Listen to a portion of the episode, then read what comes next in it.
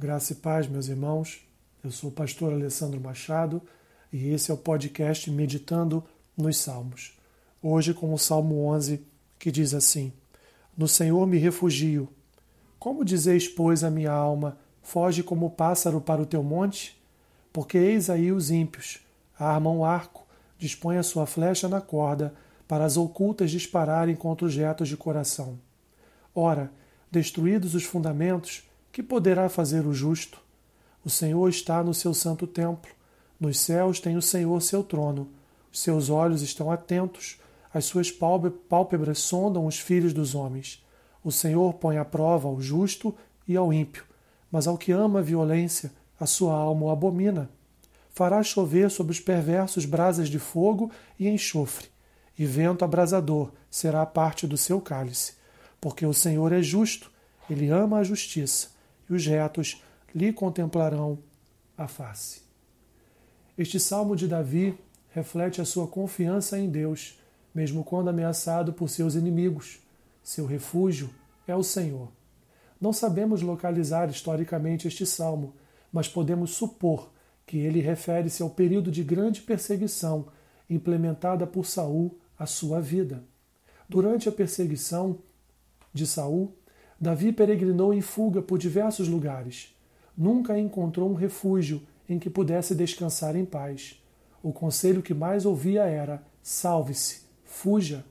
No versículo 1, ele expressa o conselho, esse conselho, acompanhado do seu pensamento de fé: no Senhor me refugio, afirmando que, mesmo que venha a se esconder para preservar a sua vida, a sua confiança repousava mesmo é no Senhor.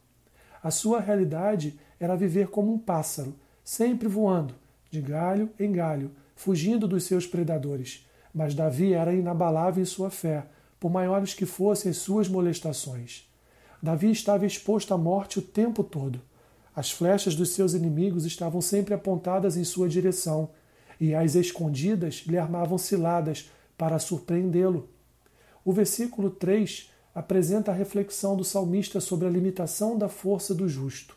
Utilizando-se da imagem de um construtor, ele vislumbra ou a destruição do governo de Israel com a manutenção do poder nas mãos de um rei ímpio, ou fala da sua própria vida, que ele não tem poder diante de uma ameaça de morte e, portanto, será destruído. Seus inimigos, inclusive, já olhavam para ele como um homem destruído. Mas Deus controla todas as coisas. Por isso, Davi se alegra no favor divino. Mesmo sem apoio humano, Davi não se abala, porque tem o favor do Senhor. O Senhor pesa o justo e o ímpio, como na descrição do Salmo 1. Deus acolhe o justo e condena o ímpio.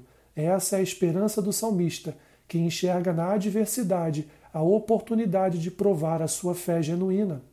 Mesmo que Deus delongue sua sentença e permaneça quieto por algum tempo, é certo que sua mão abaterá o perverso com chuvas de fogo e enxofre, como em Sodoma e Gomorra, e também como nas palavras de Jesus em Mateus capítulo 25, versículo 41, abre aspas. Então, o rei dirá também aos que estiverem à esquerda: Apartai-vos de mim, malditos, para o fogo eterno, preparado para o diabo e seus anjos. Fecha aspas. O que cabe aos perversos é o cálice da morte eterna. Por fim, os que dependem da graça de Deus estarão seguros em seu manto de justiça, experimentando da sua presença eterna.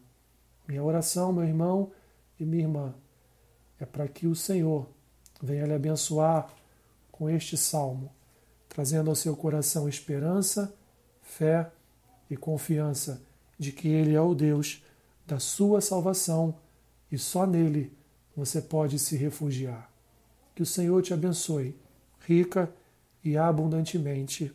Amém.